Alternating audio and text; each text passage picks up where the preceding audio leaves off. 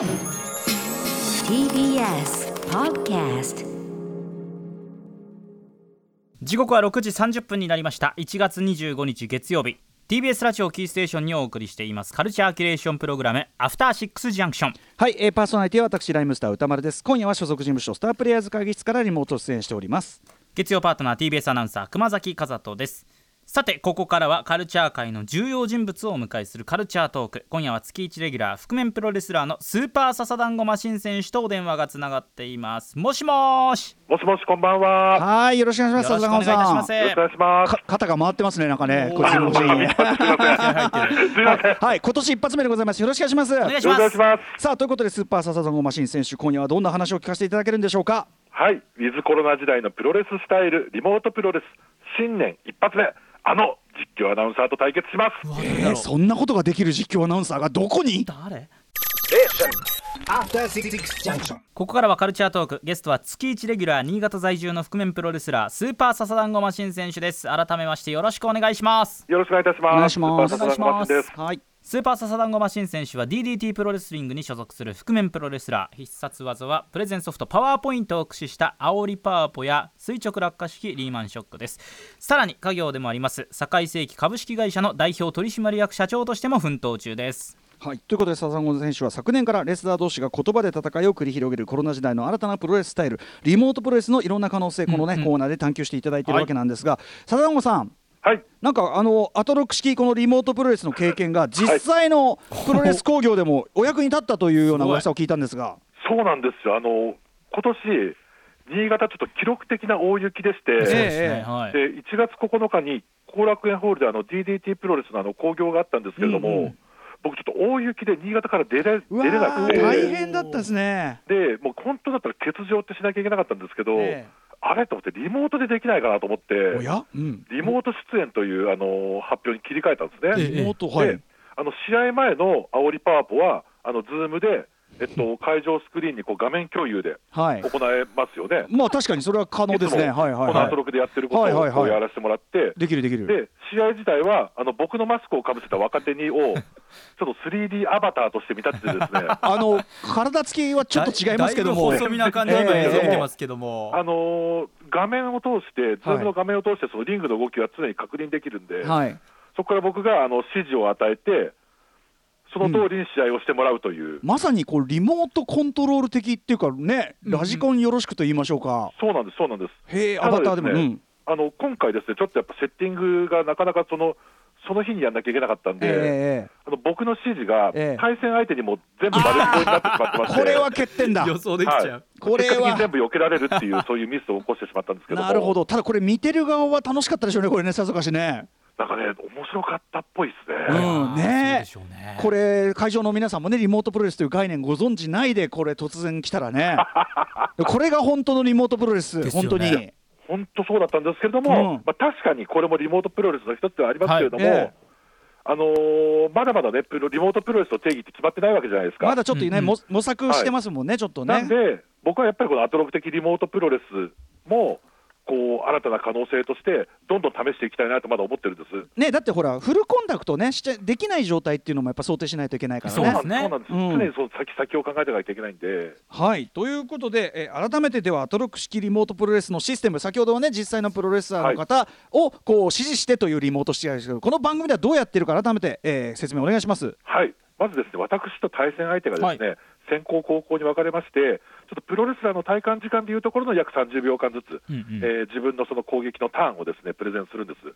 でこれ、全部で3ターン攻撃を行い合うんですけれども、もしまあ3ターンで決着がつかなかった場合は、まあ、判定に持ち込まれます、えー何度も言いますが、うん。怪我も疲労もなく、うん。接触すらしない、それがはいウィズコロナ時代のプロレススタイル、アトロック式リモートプロレスでございます。はい。しかもこのリモートプロレスの恐ろしいところはですねはい。あの相手の幅が広がるというかね対戦相手のね。そうですね、はい、えー前回10月26日にはこの番組でお世話になっている DJ プロデューサーのラムライダーさんとリモートプロレス初の異種格闘技戦ということでこれがまたまあ手強いのなんのラムライダーさんね。そうですね、もう一種格闘技戦というか、もう異業種格闘技戦ですよね。勝負ですよ、はい。ねあの音楽プロデューサーならではのとんでもない技を駆使してきましたけども。乾杯でした、はい、さあということで今回もまたはい。異種格闘技戦ということですね。そういうことだ。そうなんです、まあ、今夜はですね、実況アナウンサーと対戦するんです。えあのプロレス中継においてね名実況アナウンサーとの絡みというのは毎回ありますけども、はい。はい、直接その試合相手としてっていうのはなかなか例がないんじゃないですか、そうなんですよ。あの本場のプロレスにあってリモートプロレスにないもの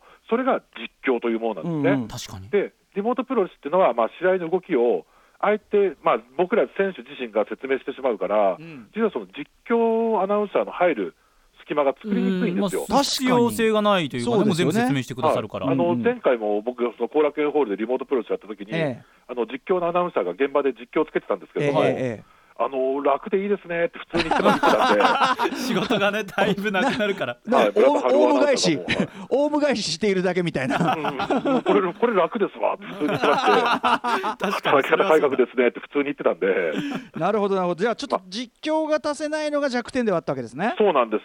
でもまあ、その実況アナウンサー自身が選手となって自分の動きを実況すればいいんじゃないかっていう、まあ、考えに僕至ったんですよ。なるほどなるはいもうアナウン,、まあアナウンサーとはって話ですけどもそうなるとね実況とは何かっていうこともあります。けど、うん。まあでもその自分の動きを自らアナウンサーが実況することで今までにない実況の面白さが生まれるんじゃないかなとちょっと思ってはい。今回ご提案させてもらうんですけれども、はい、確かにそのしかもね臨機応変な描写力とかね、はい。そういうあたりはもうプロ中のプロなわけですからテンポ感とか滑舌もちろんね。これは意外と手強いかもしれないですね。そういうこそうなんですよ。うんということでじゃあ肝心のそのねただ実況アナウンサーリモートプロレス務まる人なんているんですか？いやなかまなかあ試合が始まればね、ちょっとわかると思います、それは。そうですか誰が出てくるんだろう。誰が出てくるんだろうさあそろそろ試合に参りましょう。試合進行は熊崎アナウンサー。熊崎アナウンサーが進行するのね。私最初の、はい、そ選手うですよね。入場など紹介させていただきますので、ねうんじゃあ熊崎アナウンサー、えー進行お願いします。はいかしこまりました。では早速参りましょう。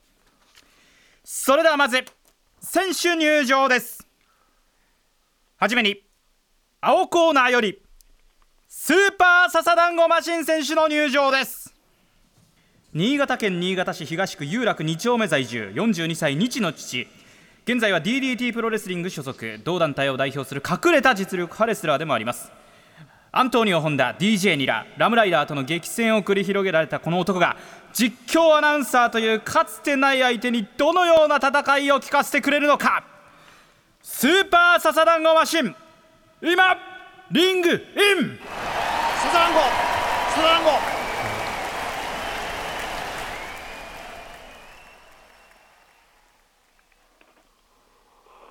続いて赤コーナーより熊崎和人選手の入場です。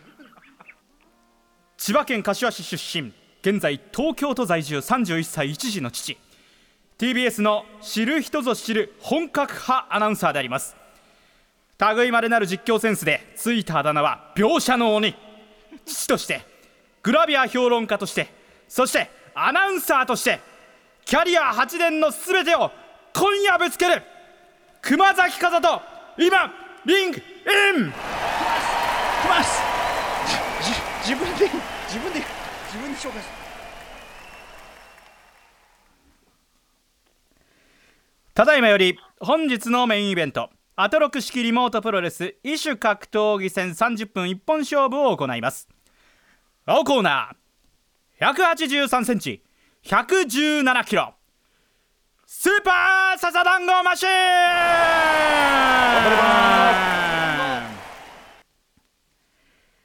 赤コーナー178センチ62キロ熊崎和人それでははいはい、えー、先行のスーパーササダゴマシンです。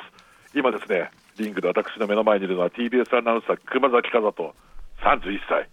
ちょっと強いのか弱いのか全く分かりませんが、まあ、特にこれといったこうファイティングポーズというか、構えをすることもなく、まあ、ちょっとどこでも攻撃してくださいっていう様子に見えます。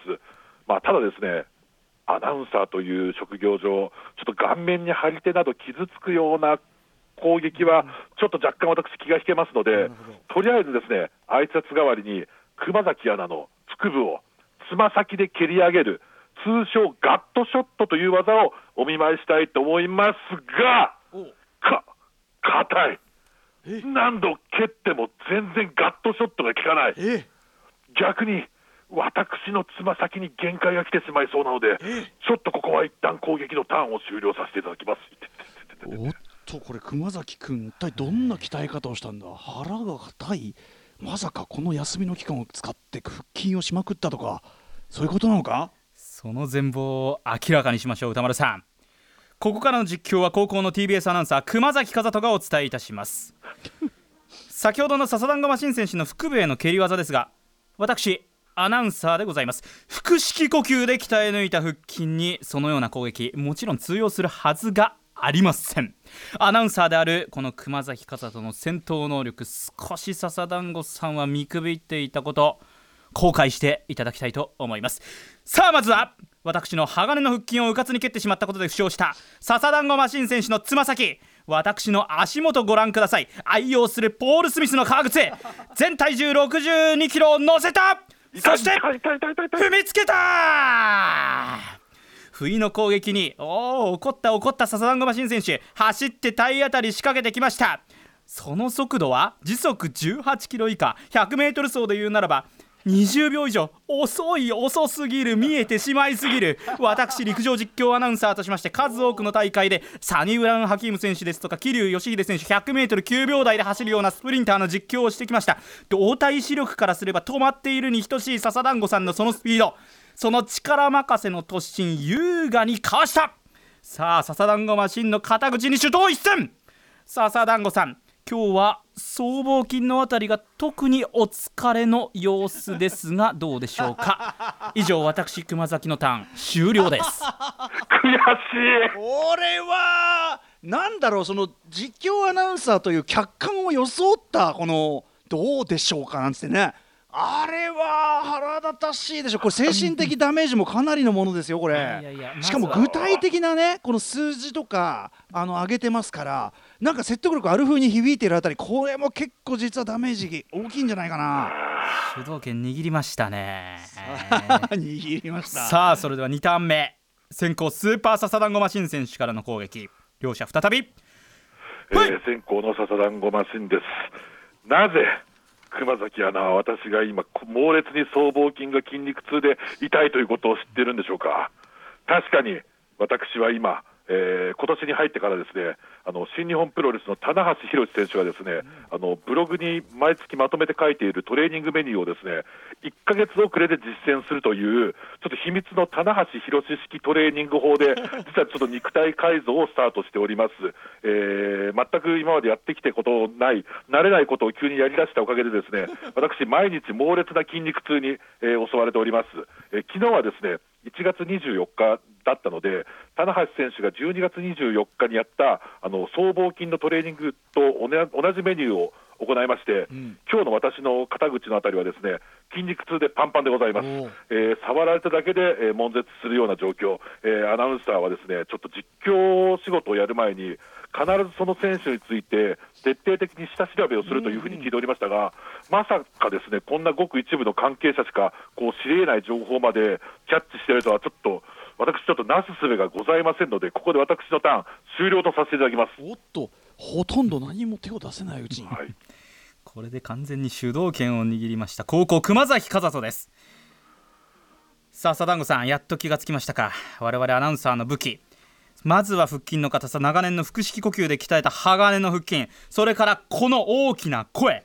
雑誌 SNS 関係者への独自取材を駆使した出場選手の下調べ。笹団子さん知ってるんですよ。DDT の40代の皆さんでトレーニングしたら褒め合うグループラインの存在をそこでちゃんと情報収集して笹団子さんが僧帽筋筋肉痛という情報は私もうとっくに調べております。そして何といっても一流のスポーツ選手の一挙手一投足逃さない。なんといってもこの動体視力そして一度実況したプレーを再現できるコピー能力も私実況アナウンサー熊崎和人にはあるんです。私さまざまな競技実況してまいりました。まずはバドミントン桃田健人選手ジャンピングスマッシュそれを応用した時速493キロのモンゴリアンチョープ。さらには陸上男子走り高跳びカタールのバーシム選手 2m35 下の背面飛び式ダイビング戦闘そしてさらにさらに極めつきは男子砲丸投げ。中村大地選手の日本記録。18m85 回転投方式チョークスラムおっと今スーパーサザダンゴマシン選手120キロの巨体6メートル四方のリングのはるか彼方へ消えていった。TBS アナウンスセンター所属熊崎和人君18メートル86日本新記録をマークしておそらく笹団子選手このまま場外リングアウト。私の勝ちとなることはもうほぼ確定と言っていいでしょう。私の2段目終了でございます。これはすごいね。もうハイブリッドなというかもうレディープレイヤー1ばりのねもう何でもありな、ね、今までのその実況のその再現力を生かした技のもう技のメガミックスですよさあこれどうやって開始はあるのかこれ3ターン目いってみましょうか3ターン目ファイな、なんてすごいチョークスラムなんだ。こんなリングから遠くまで放り投げられてしまったのは43年間生きてきても初めて。しかし、リングから一番遠くにいる今こそが、我が口に毒斬りの元をこっそり含む絶好のチャンス。私はコスチュームの隠しポケットに忍ばせておいた毒斬りの元、つまりフグの卵巣に緑の食紅を混ぜたものを口に含み、リングアウト負けするギリギリのタイミングでリングに戻り、私の髪を掴んで引き起こそうとしてくる熊崎アナの顔面めがけて、一気に毒斬りを吹きかせ吹きかけました。プシュー目を押さえてマットの上で悶絶する熊崎和人。フグの卵巣の猛毒で、もう彼の目は一生開くことはできないでしょう。実際にその目で実況ができなければ、もう得意のコピー能力も発動しません。あとは自分のターンで自慢のアナウンサーらしい大きな滑舌の良い発声でギブアップの一言を聞かせてもらいましょう。はい。私の最終ターンはこれで終了です。ちょっと反撃がちょっと犯罪レベルになってますけど歌丸さん目が目が見えないフグの卵巣には致死性の高いテトロドトクシンという毒素が多く含まれるため絶対にアナウンサーはアナウンサーだけはこれを食べてはいけないっていうことを入社してすぐ先輩の初田圭介アナウンサーがそういえば言っていた。今それを思い出した。目が見えない。東京オリンピック実況したかったな。笹田子さん。毒が喉まで回ってきてもう大きな声出ないかもしれません。すごい。笹団子さんアナウンサーとしての私の最後の一言近くで聞いてもらってもいいですか？笹団子さん今 Bluetooth イヤホンつけてリモートプロレスやっているはずですそのあ電話の音量少しだけ大きくして私の声聞いてくださいわかった。最後の一言だけはしっかり聞いてやるよ。大きくしたよ。さだなこさん聞いてください聞こえてますかアナウンサー熊崎和人。皆さん聞いてください。最後のアナウンスです。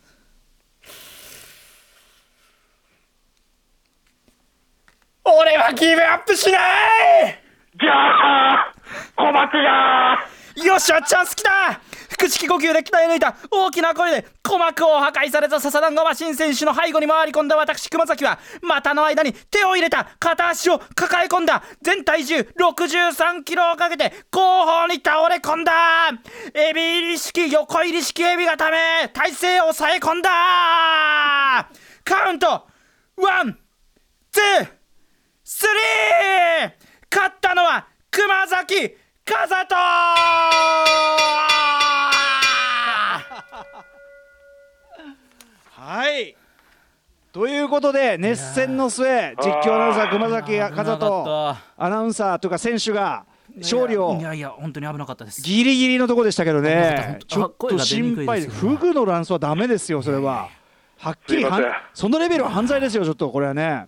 あの僕あの最後の最後に、ええ。あの熊崎アナウンサーがひなんかこう決め技のえ横入り横入り式エビ固めを思いっきり言い間違えたのが めちゃめちゃ面白かったです。え それ肝心の肝心のところでちょっとね。そうですありがとうねですね。いやでもさやっぱりこれ実況アナウンサーっていうのはある意味その試合の全体像をですねもうあのなんていうの司ってしまうというかいやー。音声だけだと実況アナウンサーがある意味世界を書いてるからこれ強いですよね。なんか一見なんか普通に良かった気がしますでね。どうですか？私ちょっと自分がねもうもう本当今日は試合に没頭するという形でしたから、うん。まあ、客観的に聞いたらどういう感じに聞こえてるのかがちょっとわからないんですけども。おっしゃる通り、おっしゃる通りですね。どうでしたか？いかがですか笹山さん。あの僕はすごくなんか聞いててやられ心地がいいというか、うんうん。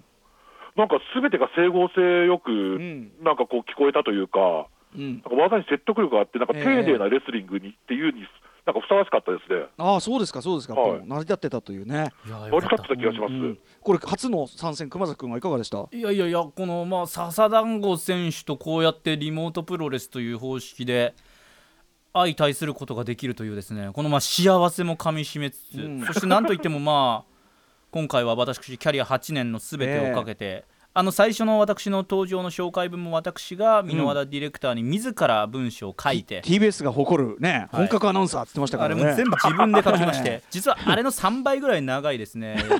あの登場を考えて。フルバージョンがある送ったんですけれども、その中からまあ抽出してカットして、まあ、この5行ぐらいにですね紹介まとまったんですけれども。なるほど。いやいやいやすごかったですね。いやよかったです。はい。いかがですか可能性としてはこれ笹団子さん。いや、なんかこれ、永遠できるなっていうか、一生できるなって改めて思っちゃいましたね。またちょっとね借り出されるかもしれない、実際のねちょっと実際の興行の方にも熊崎君どうですか？ちょっと借り出してみていやこれ。いや、そんな本当に今日出てほしいな。いいですか？え？あうんありレベルっていうねことかあもしれないりレベルです、マいジで。やそんなの僕はもうもろ手を挙げてもう万歳万歳でですか？はい、もうすぐ行かせていただきたい。はい。すぐ確認します。ええ嘘？本当ですか？やった、TBS アナウンス室が許してくれるかってまそこのまあ調整はありますけども。初田先輩がはい。初田先輩が許してくれるのかって、ええそういう問題もありますから。